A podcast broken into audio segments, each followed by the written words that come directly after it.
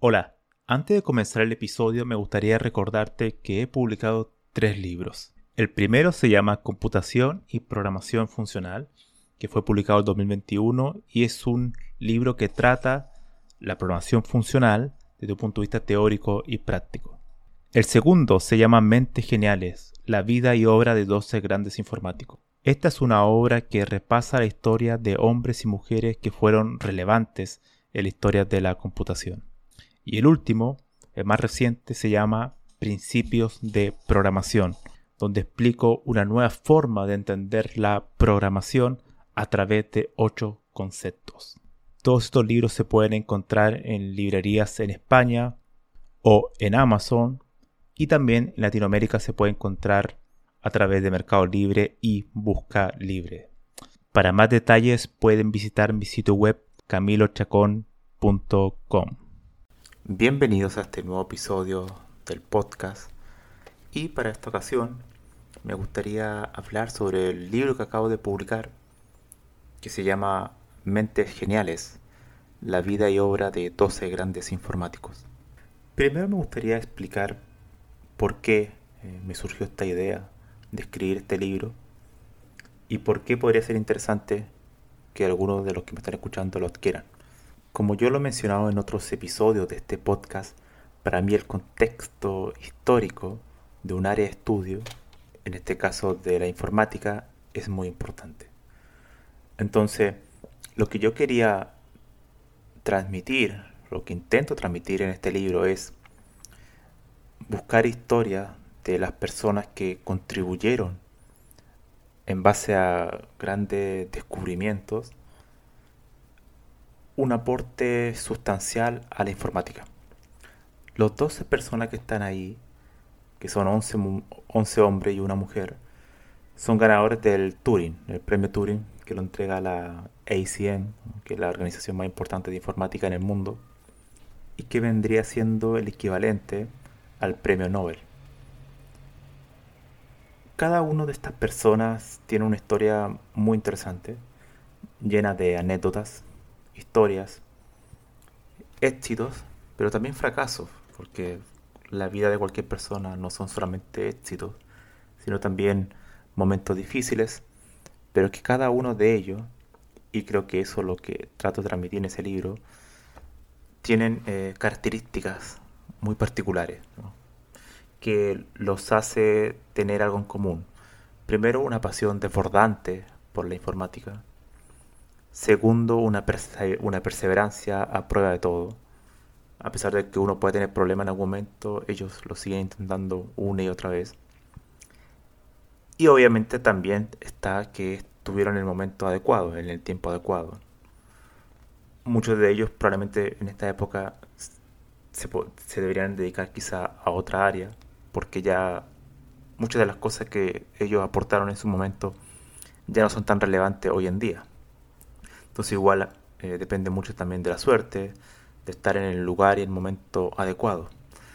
Pero eso no quita el mérito enorme de todas sus contribuciones que han marcado y siguen marcando toda la base algorítmica, teórica y en algunos casos también eh, aplicada de lo que es la informática hoy en día. El premio Turing es el premio a los logros más importantes a nivel intelectual y que a su vez generan un mayor impacto a la comunidad.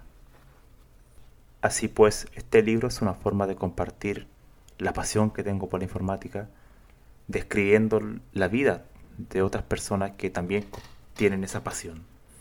Yo creo que para cualquier persona que es informático, y sobre todo si recién está comenzando, o incluso si no está comenzando ya tiene varios años de experiencia laboral, estoy seguro que muchas de esas personas, de esas 12 personas, no los conoce. Y es grato em, poder conocerlas, poder conocerlas a través de sus logros, que muchas veces están ocultos, producto de las tecnologías, de las herramientas que ocupamos, y no sabemos quiénes fueron las personas que impulsaron muchas de estas tecnologías a través de sus aportes que lo hicieron en particular en la segunda mitad del siglo XX. También es podría ser interesante para otras personas que no saben mucho de informática, pero que estudian en áreas afines, por ejemplo la física, la matemática u otra ingeniería, que quieran conocer un poco más sobre la informática y los aspectos históricos de esta, cómo se fueron formando, cómo fueron apareciendo algunos lenguajes, porque muchos de estas personas fueron creadores, inventores de lenguajes de programación. Otros crearon algoritmos que fueron tuvieron un impacto brutal en la historia de la informática. Otros construyeron plataformas que hasta el día de hoy la ocupamos. Y cada uno de ellos eh, demuestra obviamente un talento extraordinario, pero el talento sin un gran esfuerzo, sin una gran perseverancia, no, no puede deslumbrar. Entonces, eso es lo que trato de transmitir en este libro, que quise incorporar la mayor información posible, con muchos libros de sugerencia, de lectura, para que ustedes puedan complementarlo y también recomendar cuáles son los trabajos que desde mi punto de vista ustedes podrían leer para querer ahondar más en la vida de cada uno de estos personajes. Por eso eh, cada capítulo es dedicado a, uno de esos personajes. Entonces hay 12 capítulos. Y comienzan desde su vida, desde donde nacieron, cómo fue sus estudios primarios, universitarios, y después al paso a la parte ya más profesional, de investigación, para terminar ya cuáles, con cuáles son sus obras más relevantes y las que yo les sugiero que ustedes podrían leer.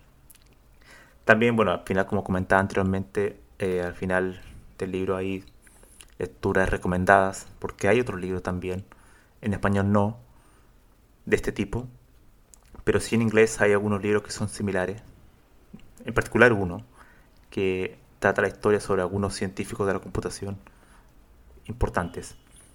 En español no hay nada. Lo que sí hay en español, y yo lo recomiendo, es un libro de la historia de la pre-computación o de la pre-informática, que es ya antes de la era digital. Y eso también es un punto relevante porque este libro trata sobre los grandes informáticos de la era digital.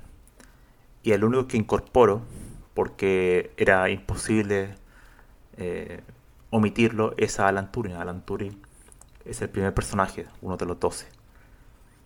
De hecho, ya que a todos los, una de las reglas que me, me puse a mí mismo era incorporar solamente a ganadores del premio Turing, bueno, era un poco ilógico para mí no añadir a Alan Turing. Entonces, por eso añadí a Alan Turing. Así que espero que lo puedan adquirir y disfrutar, tanto como yo disfruté escribirlo e investigando sobre el tema. Y además que los pueda, los pueda inspirar a ser mejores profesionales, a ser mejores informáticos, a apasionarse con su carrera. Porque es un libro donde yo incorporo muchas citas de estas personas que sin duda muchas de ellas pueden calar fondo eh, en, cada persona. De hecho, muchas de, esas citas para mí hasta el día de hoy las, tengo grabadas en la memoria porque son extraordinarias. Me marcaron mucho.